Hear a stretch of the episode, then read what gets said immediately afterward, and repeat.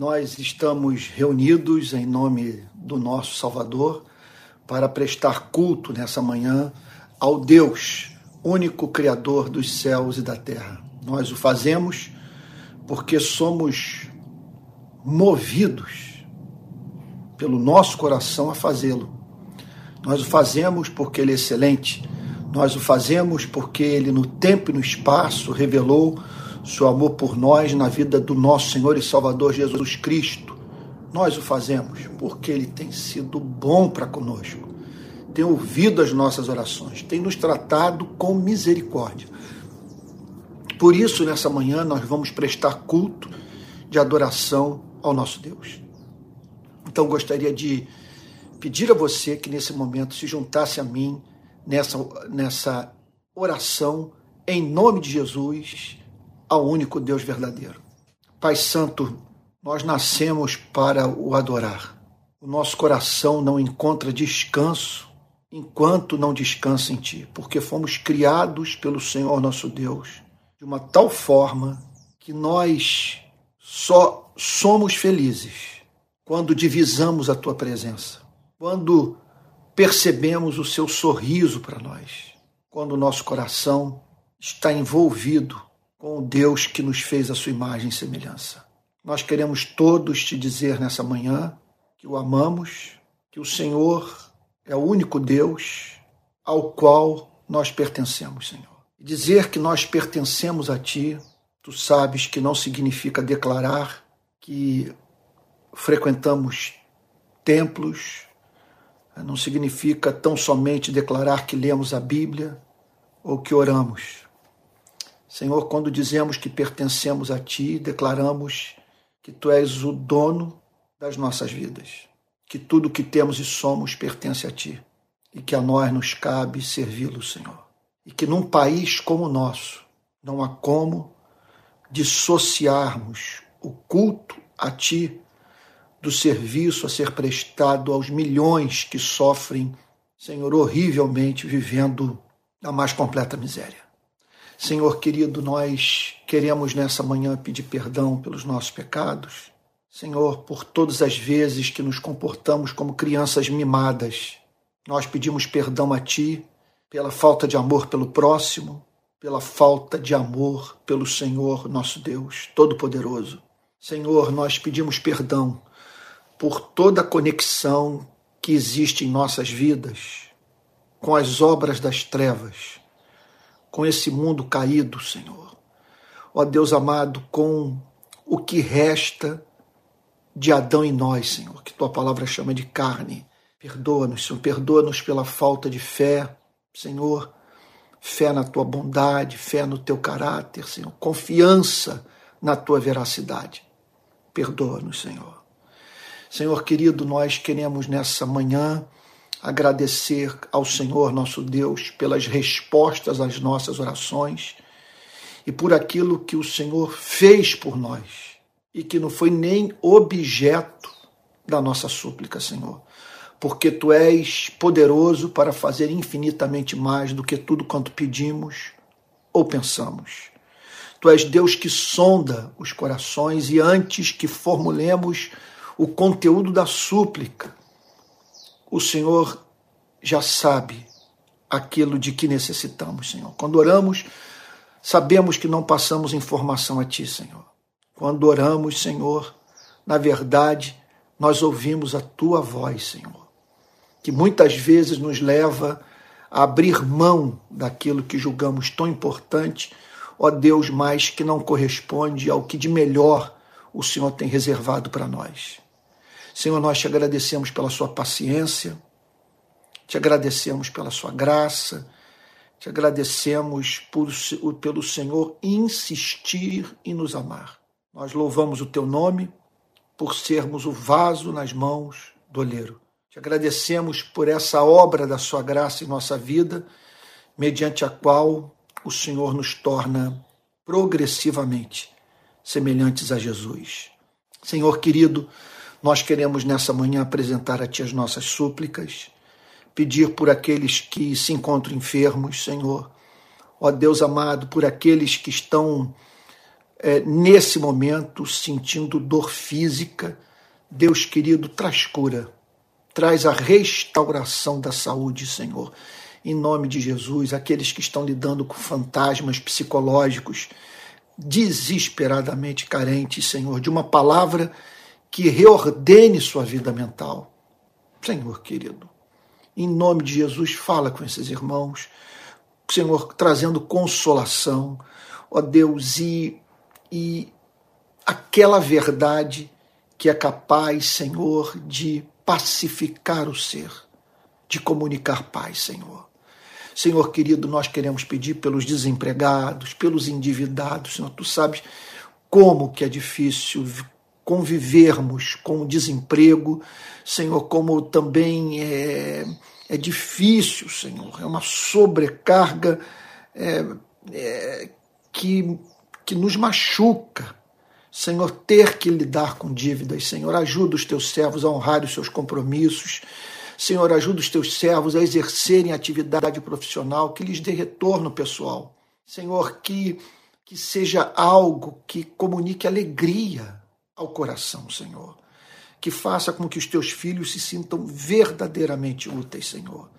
Nós pedimos por aqueles que estão se sentindo muito tentados, fracos, Senhor, moralmente frágeis, Deus de toda graça. Ajude-os, Senhor, a dizerem: firme está o meu coração, ó Deus, cantarei e entoarei louvores, que eles façam suas, Senhor, as palavras de Josué é, eu e minha casa serviremos ao Senhor. Que esse Senhor revelem um compromisso radical com a sujeição à tua vontade revelada, Senhor.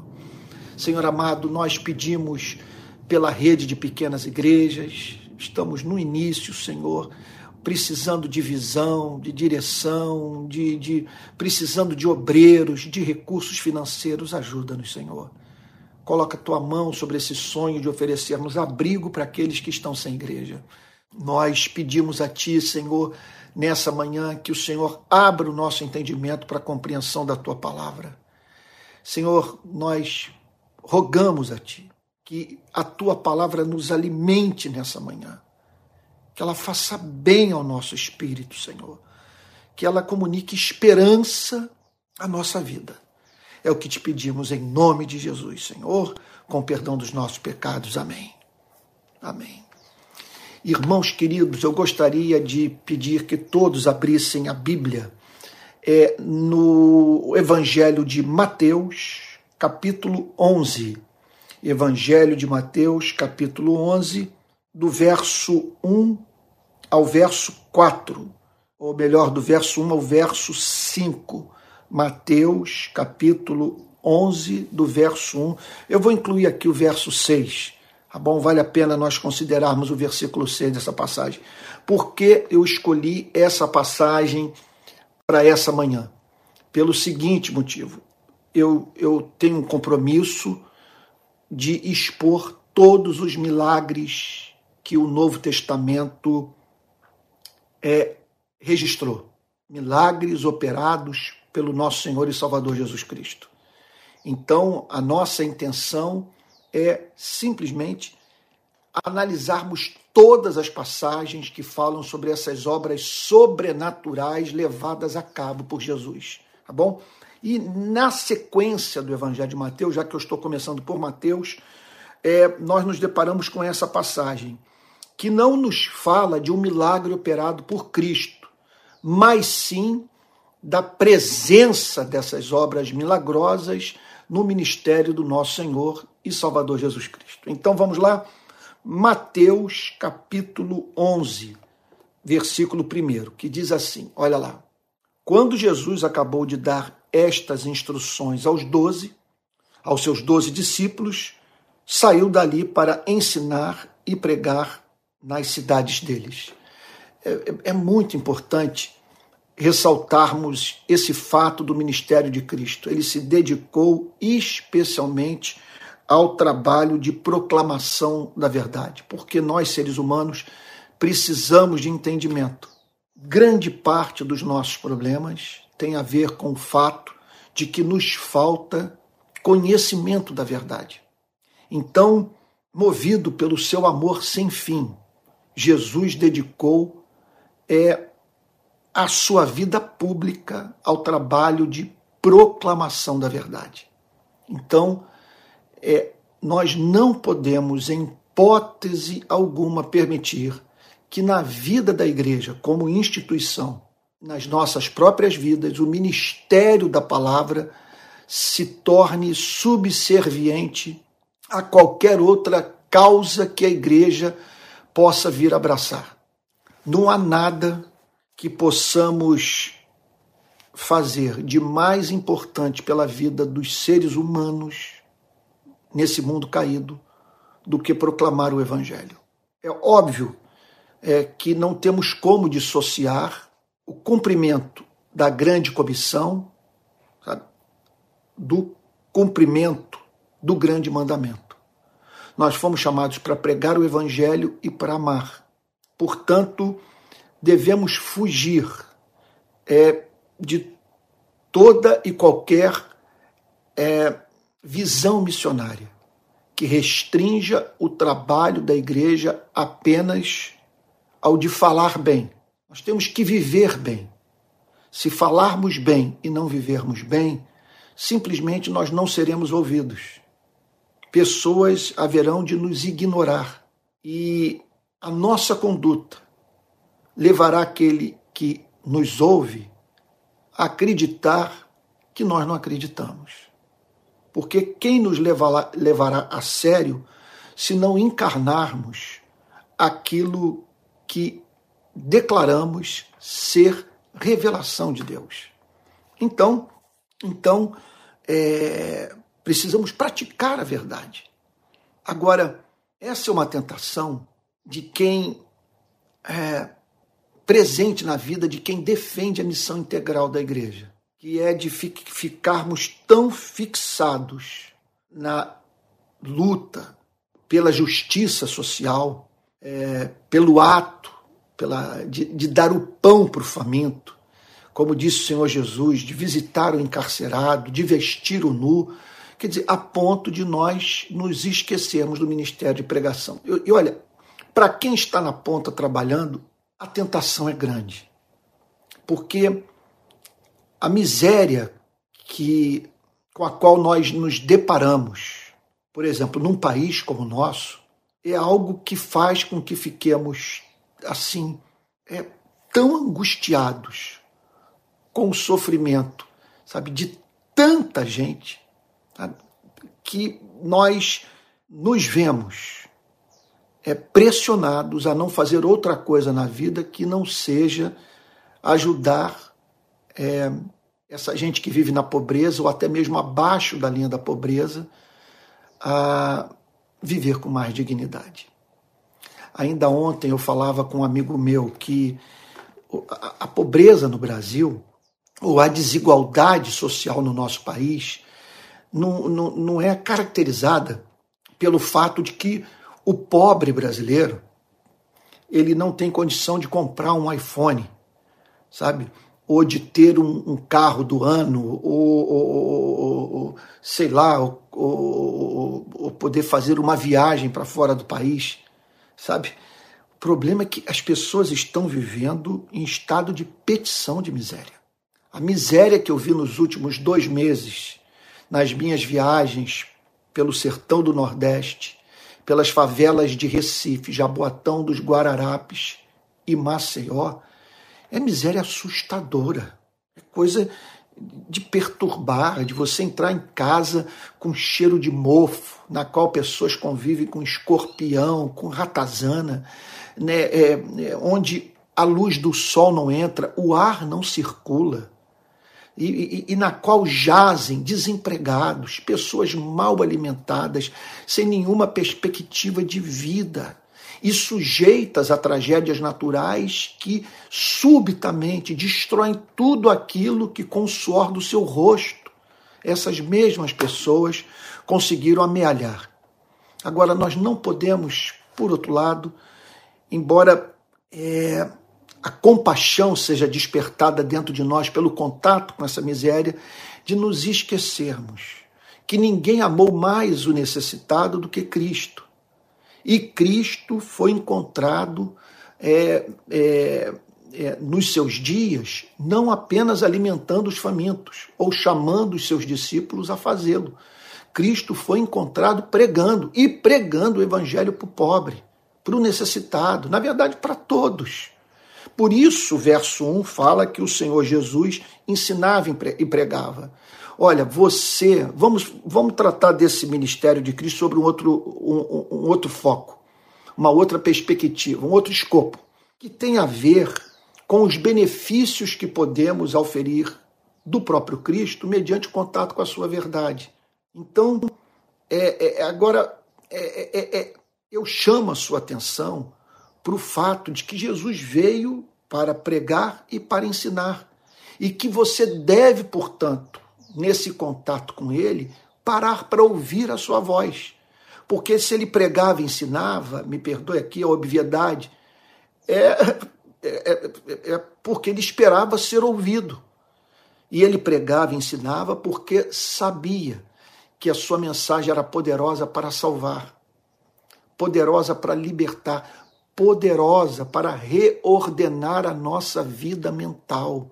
A palavra de Cristo cura, é palavra terapêutica mesmo, que atinge a, a, a medula da alma. Essa semana é, é, eu, eu, assisti um ou dois minutos de um vídeo, na verdade eu não consegui acompanhar o vídeo todo, de uma psicanalista falando sobre angústia, e ela falando da quantidade de gente é, acometida por angústia. E ela então passou a maior parte do tempo ali falando sobre a presença desse sentimento no coração de muita gente com a qual ela tem é, convivido. É, penso que ela estava falando especialmente dos seus pacientes. Enquanto eu via, eu pensava, mas meu Deus, é como não se angustiar? Como não se angustiar diante do fato de que todos nós estamos entregues a um processo inexorável de envelhecimento. Todos caminhamos para a morte, expostos a, a, a, a sofrimentos tais que realmente deixam o coração é, é, tomado de uma sobrecarga que, que, que, que o ser humano não é capaz de administrar. Sabe? É como disse Blaise Pascal, a nossa glória está intimamente ligada à nossa miséria. A nossa glória consiste no fato de que nós somos seres pensantes. Então, é isso que nos distingue de uma pedra, é isso que nos distingue dos animais irracionais. Nós somos capazes de, de formular proposições filosóficas, então, a, a, a nossa felicidade ou, ou, a nossa tristeza, sabe? É uma felicidade, uma tristeza é pensada ou pensadas, sabe? Então, nós conhecemos as causas da nossa felicidade, conhecemos também o significado da nossa tristeza. E por sermos seres pensantes, nós conseguimos também nos antecipar a possíveis é, tragédias que podem nos acometer. Então, nós não devemos ficar surpresos de encontrarmos tanta gente com angústia. O que deveria nos surpreender é o fato é, de, de, de pessoas conseguirem se manter de pé sem crer, porque só a fé no amor revelado por Deus, no ministério, na vida, nas obras de Jesus Cristo só o relacionamento íntimo com esse Deus ao qual Jesus nos ensinou a chamar de Pai, para nos livrar desse sentimento. Sabe? Que é, é, que é um sentimento próprio de seres que pensam e que pensam, veja, a partir do que seus olhos contemplam nesse planeta, que em parte pode ser chamado de um vale de lágrimas. Então Jesus pregava. Agora, veja o que, que diz o versículo 2 quando João, no cárcere, o texto está falando sobre João Batista, o precursor do Messias. Quando João, no cárcere, ouviu falar das obras de Cristo, mandou que seus discípulos fossem perguntar. Então, João estava vivendo uma dupla realidade. No cárcere e, é, a, e, e, e, no cárcere e em contato com o que se falava sobre as obras de Cristo. Então, de um lado, um motivo de esperança. Quer dizer, pessoas estavam declarando que aquele rapaz de 30 anos estava é, operando maravilhas na vida de pessoas. Essa informação chega aos ouvidos de João Batista, mas ao mesmo tempo ele se encontrava no cárcere. Então havia, por um lado, um sinal de vida, por outro lado, um sinal de desesperança. O Messias veio. Agora, como explicar aquela operação de milagres com o encarceramento de um filho de Deus, de um servo da justiça e da verdade. João Batista estava atrás das grades. Então, diante dessa dupla realidade, João Batista mandou que seus discípulos fossem perguntar ao próprio Cristo: Você é aquele que estava para vir ou devemos de esperar outro? Porque havia se estabelecido no coração de João Batista, naquele cárcere, é uma dificuldade intelectual. Na verdade, é muito difícil nós nos abstrairmos das nossas circunstâncias de vida a fim de, de é, divisarmos a verdade, sabe? Tal como nos foi revelada por Cristo. É, o que ocorre é que muitas vezes essa nossa a teologia que nós elaboramos é condicionada pelas circunstâncias da nossa existência.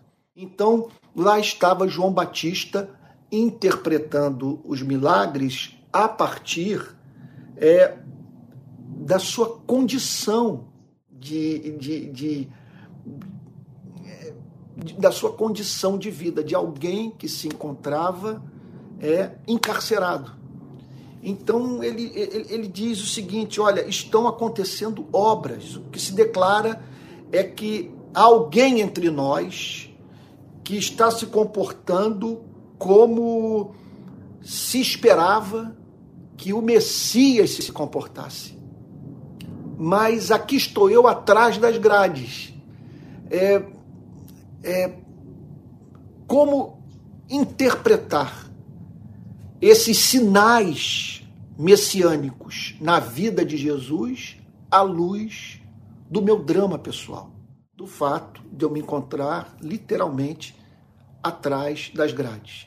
Então, essa pergunta de João Batista tem a ver com a vinda do Messias, que é o elemento central da teologia judaica, em especial da escatologia judaica.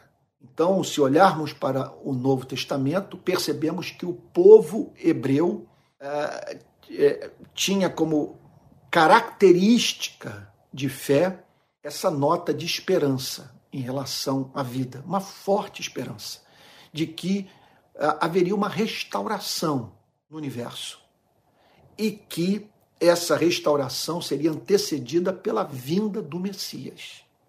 Então eles aguardavam é, é, fervorosamente a vinda desse rei, desse libertador, desse salvador. O Antigo Testamento, então, faz com que aquele que se relaciona com o Deus de Abraão, de Isaac e de Jacó aguarde a chegada do Messias. João Batista estava vivendo o cumprimento dessa promessa central do Antigo Testamento. O Messias havia se manifestado. Contudo, contudo, lá estava João Batista é, vivendo uma terrível tribulação em razão do seu compromisso com a verdade.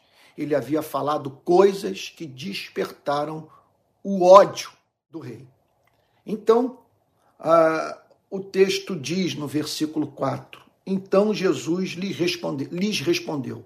Os discípulos de João Batista procuram a Jesus e Jesus lhes dá uma resposta para a pergunta honesta feita pelo estimado servo de Deus, João Batista. Voltem e anunciem a João.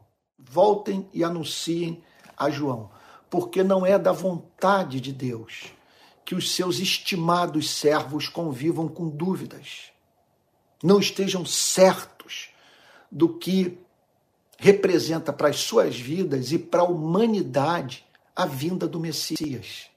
É, é da vontade de Deus que vivamos na luz.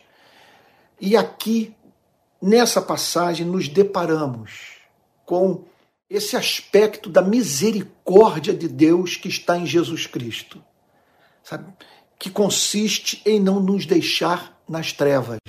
O texto declara: voltem e anunciem a João. Então, eu tenho uma palavra para comunicar a João, que vai enxugar toda lágrima, que vai dissipar suas dúvidas, que vai encorajá-lo na prisão, enquanto ele paga o preço altíssimo de proclamar a verdade revelada para o, pelo, pelo Pai no mundo caído. Então voltem e anunciem a João o que estão ouvindo e vendo. Deem testemunho para João do que vocês estão ouvindo e do que vocês do que vocês estão ouvindo, perdão, e do que vocês estão vendo. Os cegos vêm. Esse era um fato. Pessoas haviam passado a enxergar mediante a oração de Cristo. Os coxos andam. Então pessoas estão recobrando a visão, pessoas estão ganhando autonomia de vida, voltando a andar literalmente com as próprias pernas. Os leprosos são purificados, pessoas estigmatizadas por uma, por uma doença que desfigurava ah, essa imagem e semelhança de Deus da qual o homem é portador e que se manifesta no seu corpo. Então, essas pessoas estavam sendo curadas por Cristo. Então, os surdos ouvem, pessoas então passavam a ouvir, os mortos são ressuscitados. Já havia casos, portanto, dessa, da operação desse tipo de maravilha, que é de, da vida para um morto, e aos pobres está sendo pregado o Evangelho.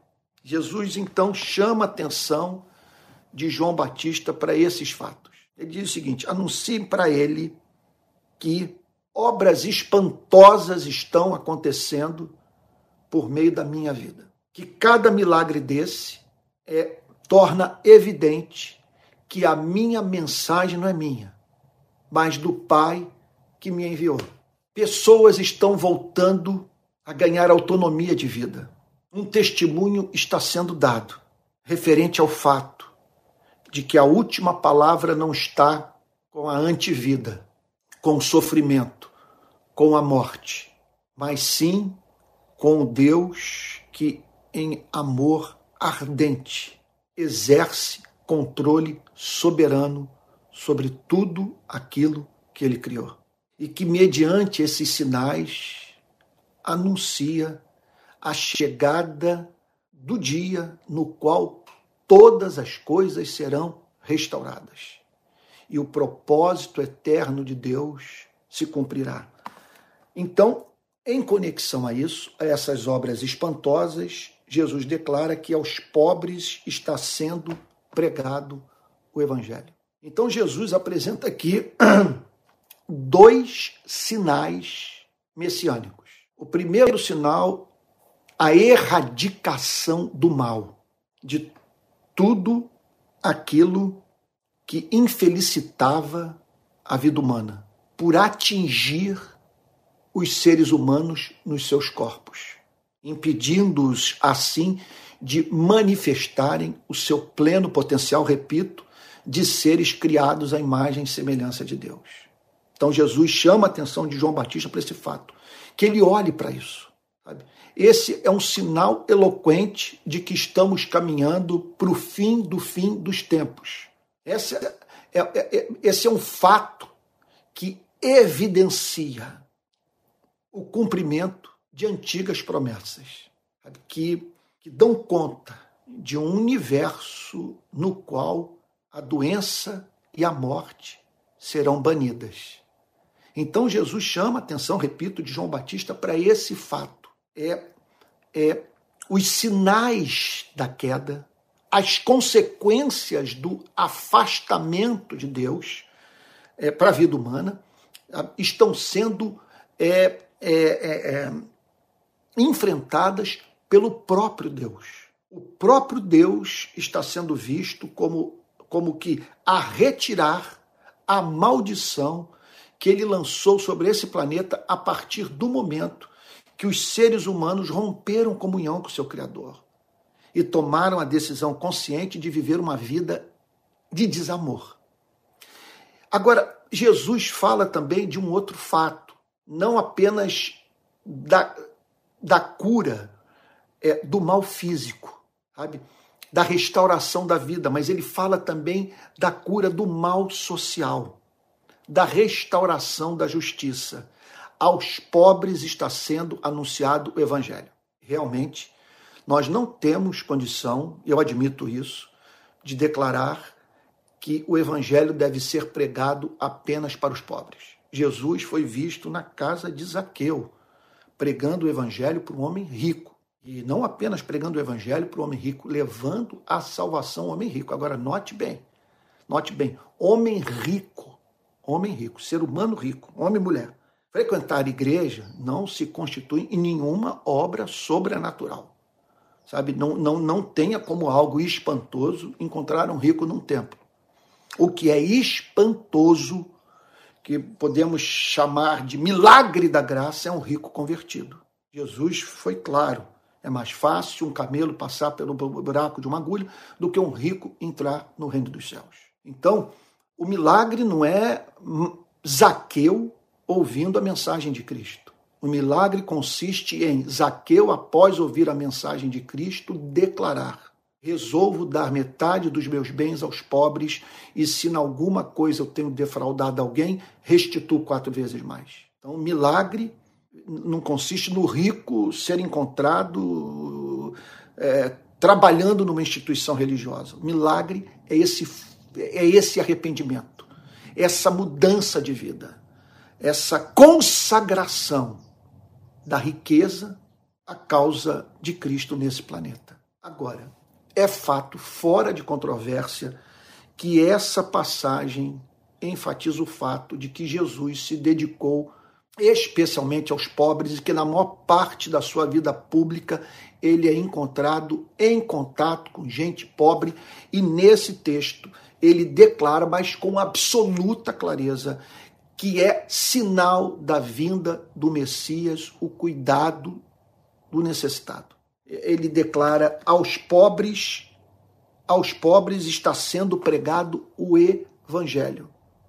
Observe, portanto, que essa passagem fala de uma profunda compaixão de Cristo é, pela vida dos despossuídos.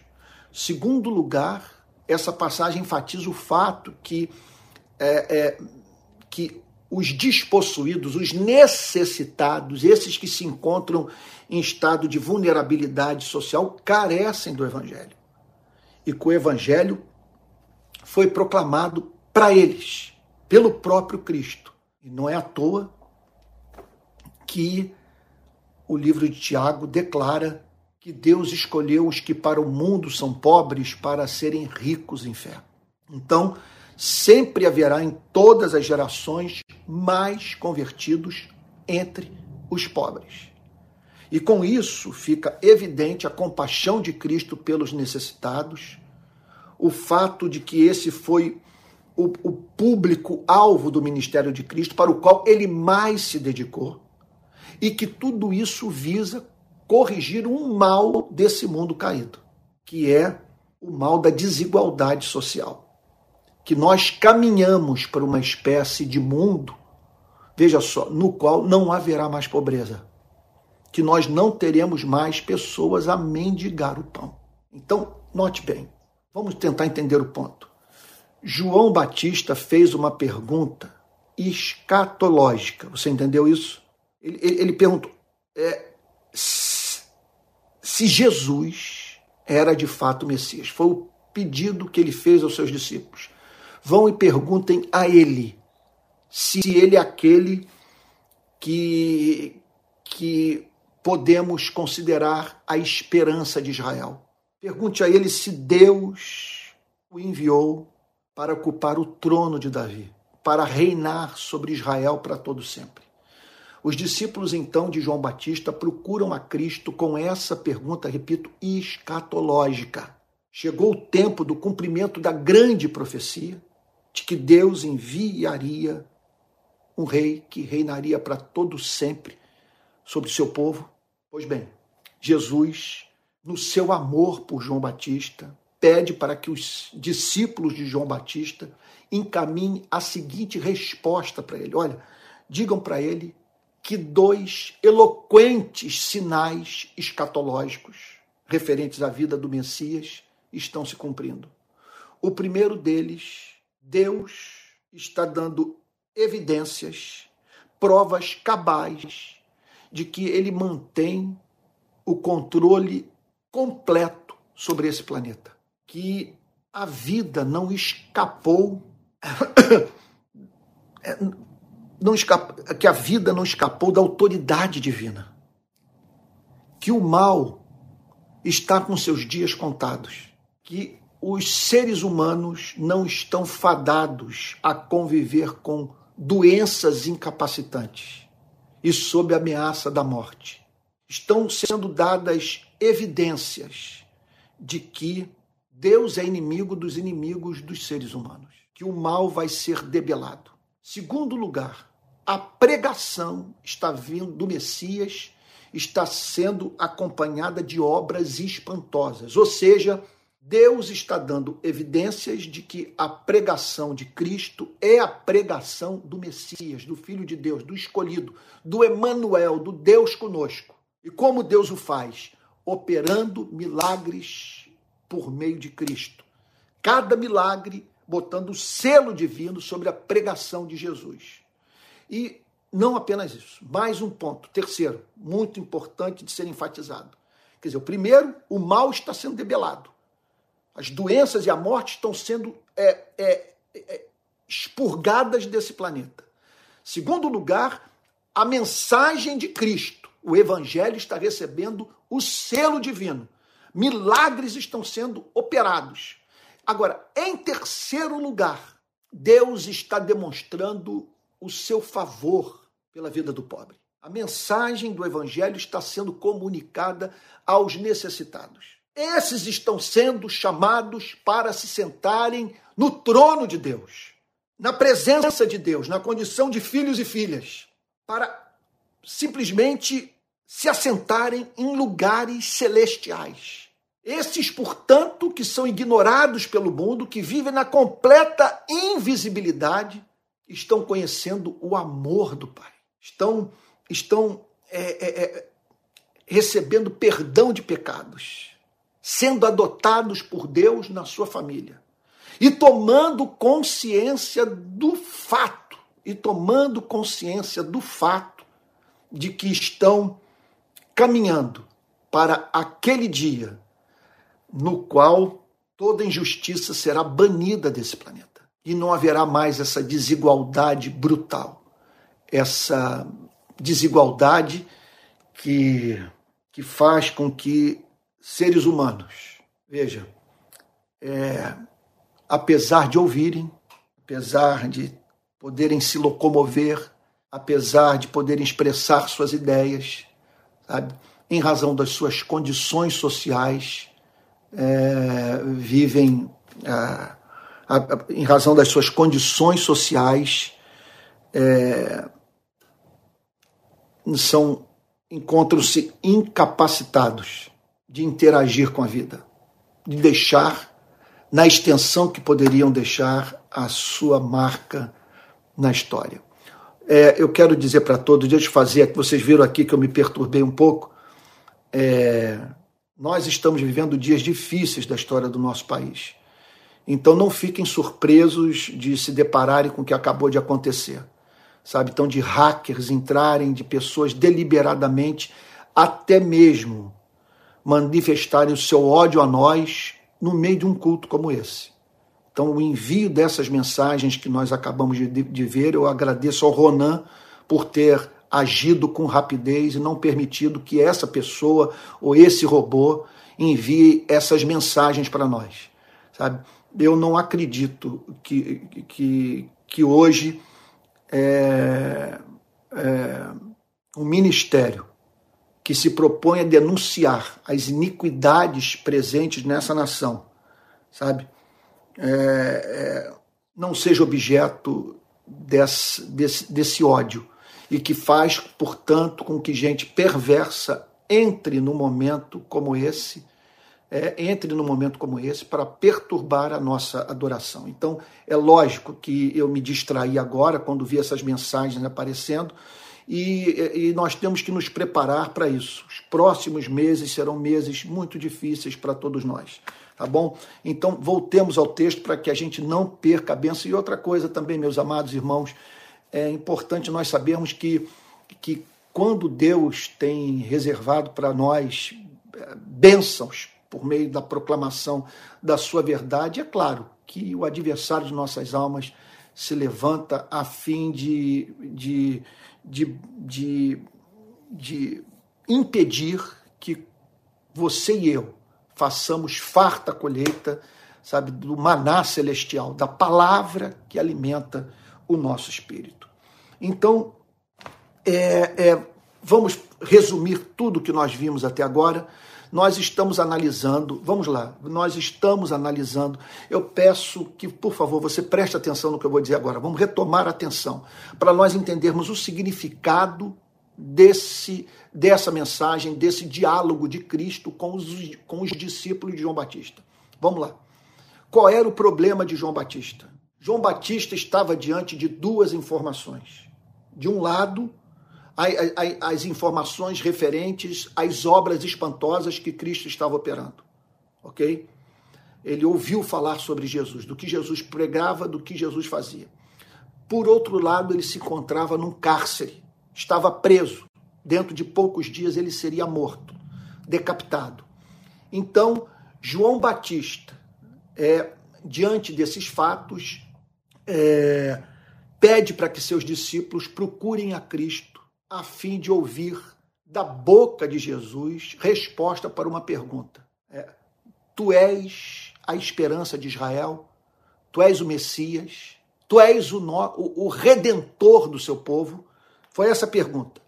Então, os discípulos de João Batista apresentam a questão a Cristo. E Cristo, movido pelo mais profundo amor, pelo seu amigo, pelo seu servo, pela, pelo seu precursor, precursor, manda que os discípulos de João Batista deem a seguinte resposta para João: Diga para ele que os cegos vêm, os paralíticos estão andando, os, os surdos ouvem, sabe?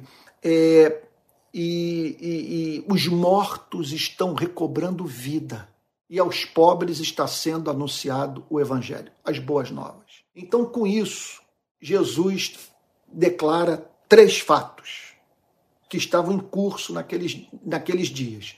Primeiro deles, que com aquelas obras milagrosas, que eram expressão da misericórdia de Deus, que era expressão da misericórdia de Deus pela vida dos que sofriam, veja só, preste atenção nisso uma nota estava sendo emitida que Deus tem controle sobre a criação, que Ele é poderoso para, para debelar tudo o que causa infelicidade aos seres humanos. Está entendendo o ponto?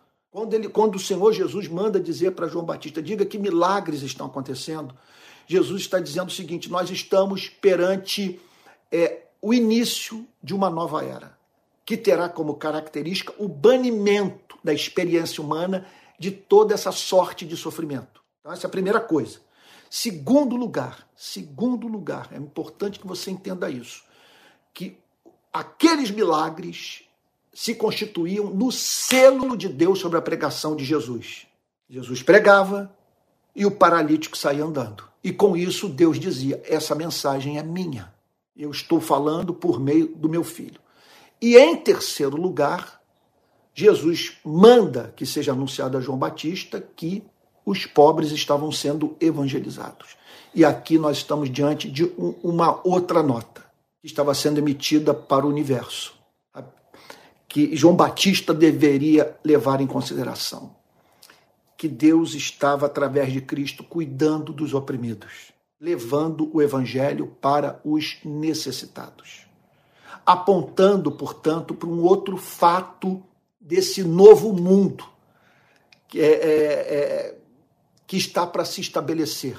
Um novo, para, para um fato da vida ser vivida nesse planeta, nesse país chamado Nova Jerusalém. Ali não haverá miséria.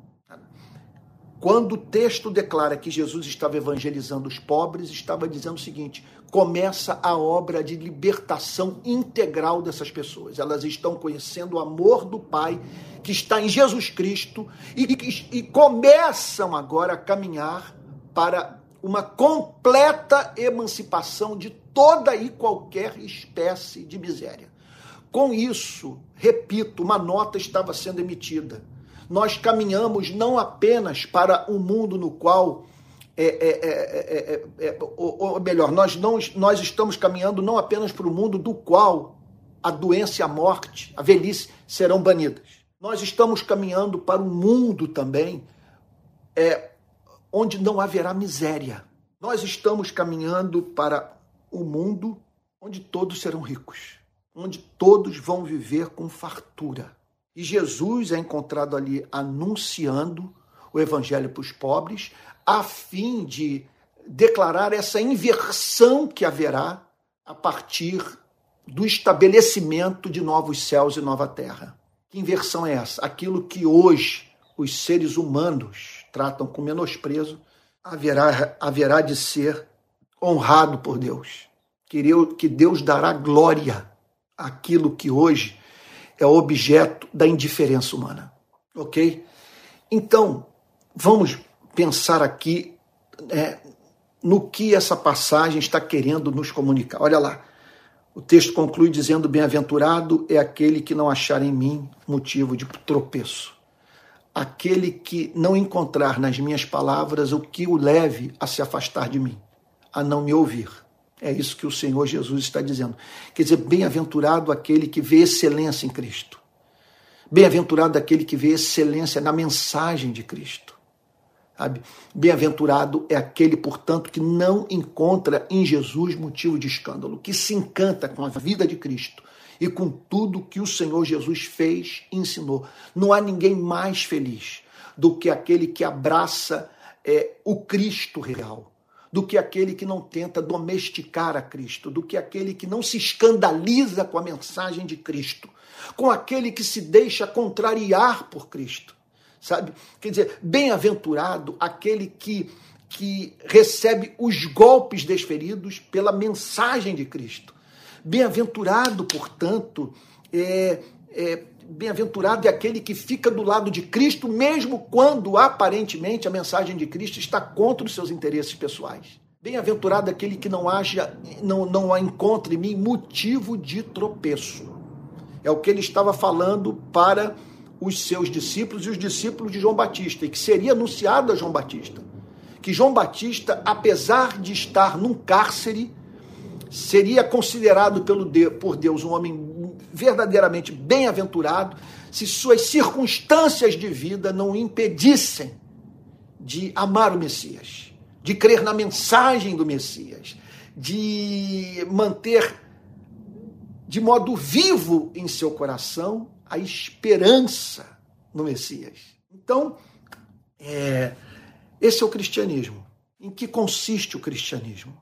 O que há de especial na fé cristã? Vamos, vamos aqui, vamos prestar atenção nesse ponto. Primeiro lugar, nós cristãos acreditamos que esse mundo vai passar por uma espantosa transformação e que o ministério de Cristo anunciou a chegada desse dia, quando o Senhor Jesus declara: os cegos vêm, os coxos andam, os leprosos são purificados, os surdos ouvem, os mortos são ressuscitados. O que o Senhor Jesus está dizendo é que, na verdade, é que nos dias de Cristo, Deus debochou da doença, debochou da morte. Você está entendendo o ponto? O que os milagres de Cristo testemunharam e tornaram evidente é que a realidade última, que é, que é o Deus infinito pessoal, exerce controle sobre a totalidade do universo. Que você não tem é, é, que você não tem um agente autônomo no cosmos, sabe, agindo impunemente em pé de igualdade com o Criador. Quer dizer, é, a visão, a, a visão de mundo do cristianismo não é maniqueísta.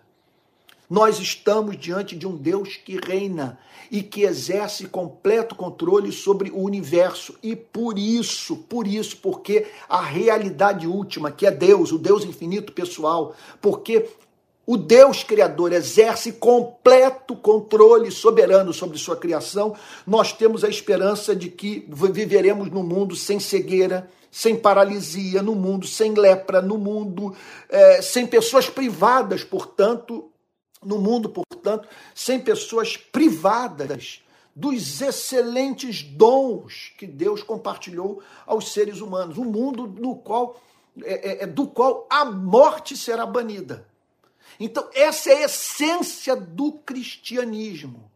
A essência do cristianismo é essa nota de esperança. Aguardem, aguardem, esperem nele. Essa presente ordem vai passar. Por isso que nós encontramos no livro do profeta Isaías uma declaração maravilhosa como essa. Olha só. Olha só, que coisa linda. É, do tronco de Jessé sairá um rebento e das suas raízes brotará um renovo. Repousará sobre ele o espírito do Senhor, o espírito de sabedoria e de entendimento o espírito de conselho e de fortaleza, o espírito de conhecimento e de temor do Senhor. Ele terá o seu prazer no temor do Senhor, não julgará segundo a aparência, nem decidirá pelo que ouviu dizer, mas julgará com justiça os pobres e decidirá com equidade a favor dos mansos da terra. Olha só, mensagem messiânica. Castigará a terra com a vara de sua boca e com o sopro dos seus lábios matará o perverso. O cinto dele será justiça e a verdade será a faixa na cintura. O lobo habitará com o cordeiro. O leopardo se deitará junto do cabrito, o bezerro, o leão novo e o novilho gordo andarão juntos e um pequenino os guiará. A vaca e a ursa pastarão juntas e as suas crias juntas se deitarão. E o leão comerá palha como o boi. A criança de peito brincará sobre a toca da cobra e o já desmamado meterá a mão no ninho da serpente. Não se fará mal nem dano algum em todo o meu santo monte, porque a terra se encherá do conhecimento do Senhor, como as águas cobrem o mar. Essa é a promessa. Por isso que nós encontramos é, na carta de Paulo aos Romanos, no capítulo 8, essa espantosa declaração, uma passagem que tem íntima relação com, com Isaías capítulo 11, quando o apóstolo Paulo diz assim: olha só coisa linda porque para mim tenho, por certo, que os sofrimentos do tempo presente não podem ser comparados com a glória a ser revelada em nós. A ardente expectativa da criação aguarda a revelação dos filhos de Deus, pois a criação está sujeita à vaidade, não por sua própria vontade, mas por causa daquele que a sujeitou, na esperança de que a própria criação será libertada do cativeiro da corrupção para a liberdade da glória dos filhos de Deus. Porque sabemos que toda a criação, a um só tempo, geme e suporta angústias até agora. E não somente ela, mas também nós que temos as primícias do Espírito, igualmente gememos em nosso íntimo, aguardando a adoção de filhos, a redenção do, a redenção do nosso corpo. Porque na esperança fomos salvos. Olha que coisa linda. Na esperança fomos salvos. Ora, a esperança que se vê não é esperança, pois quem Pois quem espera o que está vendo? Mas se esperamos o que não vemos, com paciência o aguardamos. Portanto, aqueles milagres eram o anúncio do que está para acontecer no universo. Aí talvez você esteja dizendo, Antônio, qual é a consequência prática do que você está falando para do, do, que você está falando para minha vida? Ora, amigo, você e eu precisamos desesperadamente todo dia pensar no céu. Todo dia. Porque nós estamos envelhecendo, nós vamos morrer. E essa morte pode ser súbita, ou então nós podemos ser acometidos por uma enfermidade que fará com que a gente que a gente ande durante um bom tempo no vale da sombra da morte. Pegue um homem como Martin Lloyd Jones, por exemplo, ele foi acometido por câncer é, no final dos anos 60, em 1968, ele, ele, ele passou a sofrer de câncer, morreu em 1981. Então, um homem que durante um período da sua vida conviveu com a realidade da morte. A morte lhe fez sombra. Então, agora, mesmo que gozemos de uma boa saúde, venhamos a morrer, conforme diz a Bíblia, em ditosa velhice, nós temos um cérebro. Somos capazes de, de olhar para o nosso entorno, ver as pessoas que sofrem e pensar na possibilidade de passarmos pelos mesmos infortúnios.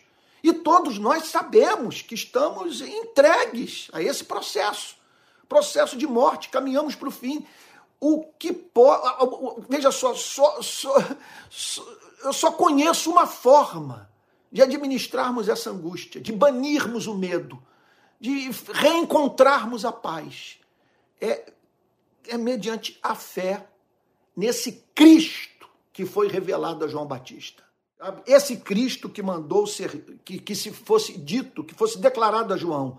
Olha, os cegos vêm, os coxos andam, os leprosos são purificados, os surdos ouvem, os mortos são ressuscitados. O que Jesus está dizendo é o seguinte: falem para ele que na, através por meio da minha vida, Deus está evidenciando o seu completo controle sobre o universo e que ele exerce controle soberano sobre toda essa maldição que caiu sobre a espécie humana.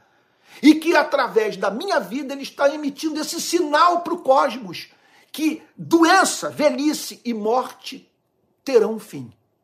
É isso que o texto está dizendo, e nisso nós cremos e nós precisamos trazer isso à nossa memória.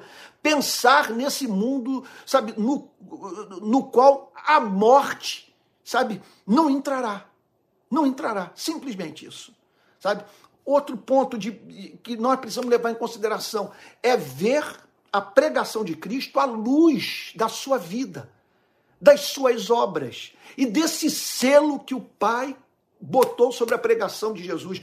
Olha, muita verdade tem sido dita pelo homem, mas não houve verdade que Deus tenha mais honrado do que a mensagem do Evangelho.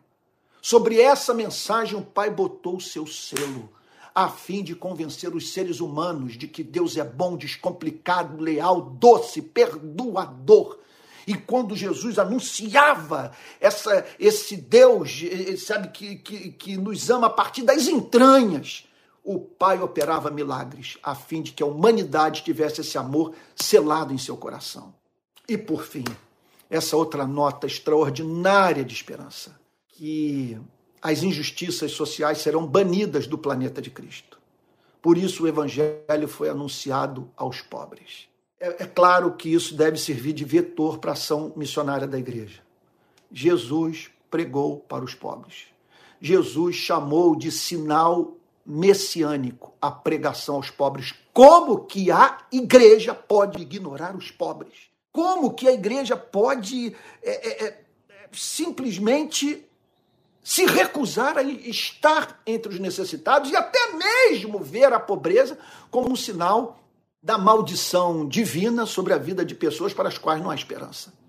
Jesus foi lá, pregou o evangelho para os pobres. Ele, veja só, deixando claro para você e para mim que os pobres precisam ser evangelizados. Eles precisam da redenção. Mas veja só, que se a igreja, se a igreja de fato é anela por experiência exitosa de evangelização, de evangelização que culmine na conversão do evangelizado, a igreja deve se dirigir para os bolsões de miséria.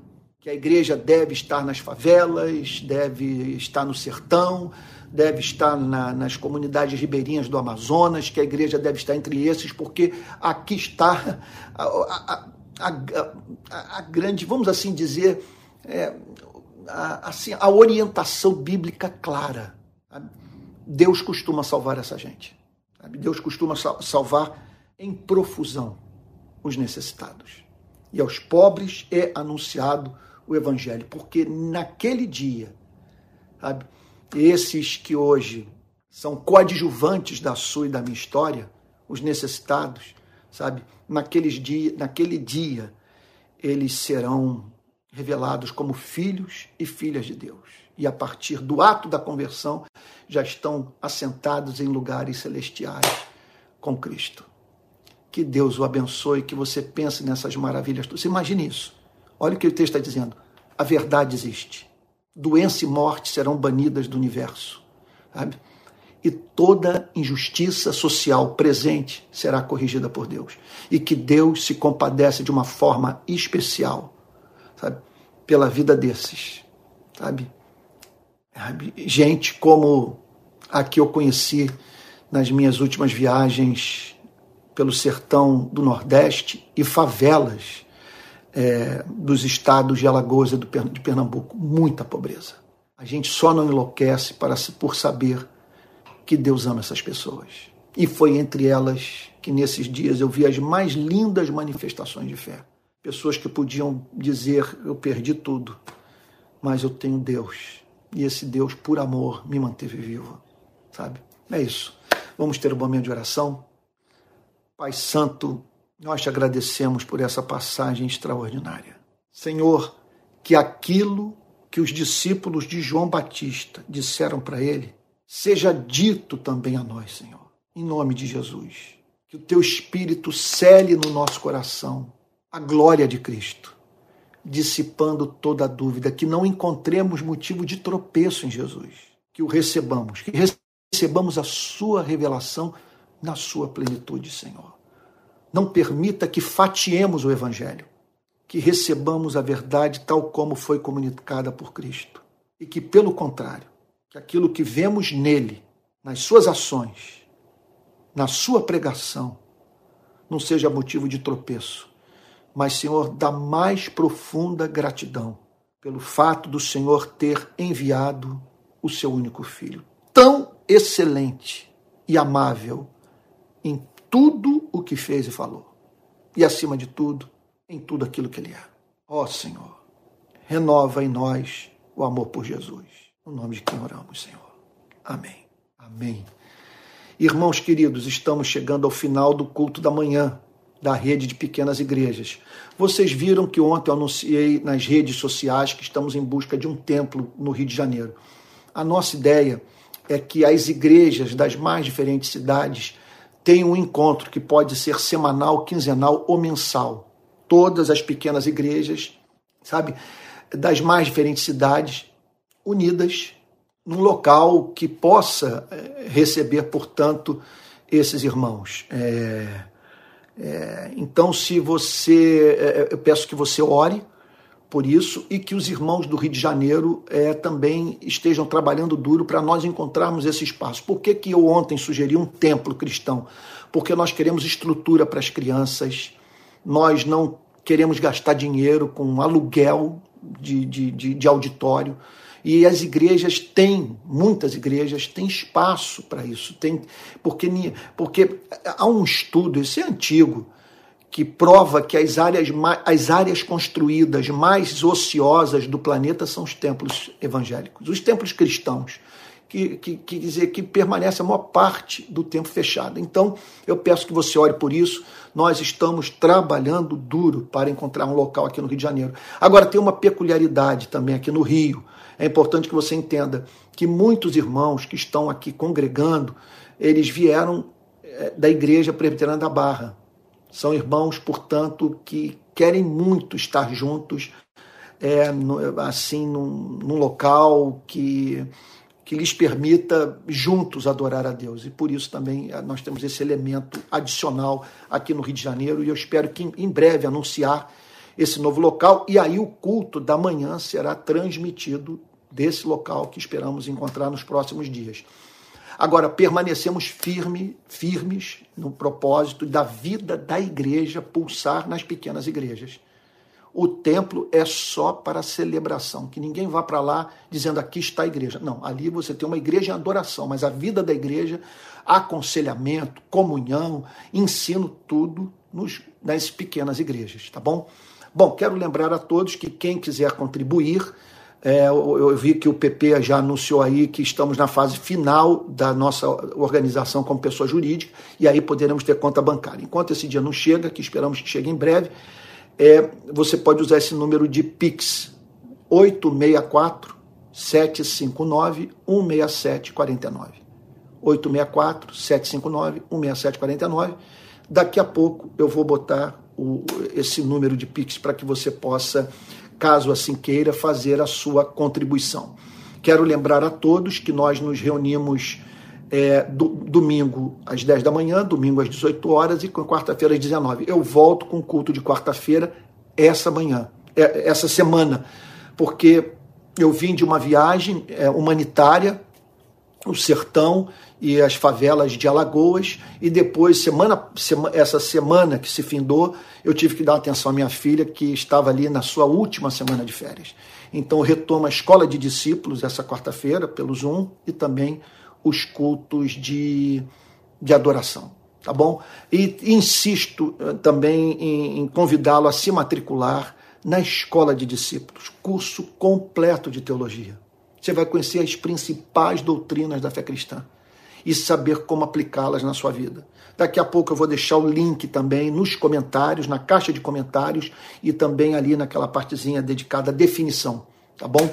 É, é, porque essa mensagem vai ser salva e esse, aí, aí vai um outro aviso também, é que é, esse link da mensagem, eu peço que você compartilhe para que mais pessoas ouçam a mensagem do Evangelho, tá bom? Eu volto logo mais. Hoje nós vamos ter uma equipe da TV Al Jazeera aqui, cobrindo o nosso culto aqui na minha casa.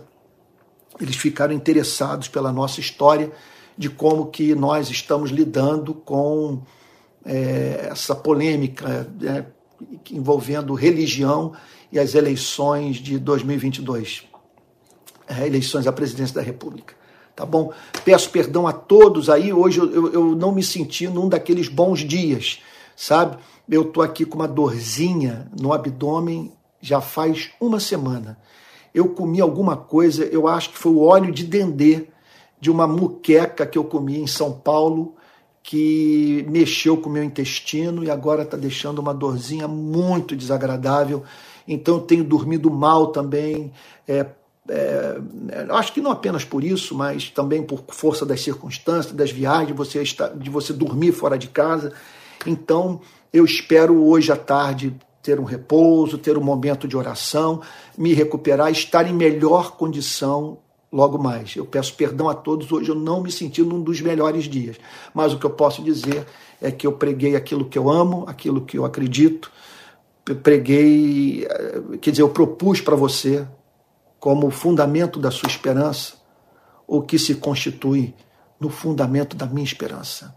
É esse Cristo com o seu evangelho, sabe, que mantém a minha sanidade mental, conforme eu costumo dizer. Tá bom? Vamos encerrar, vamos receber a benção apostólica, tá bom? Senhor, nós te agradecemos por essa manhã, por tudo que o Senhor falou ao nosso coração.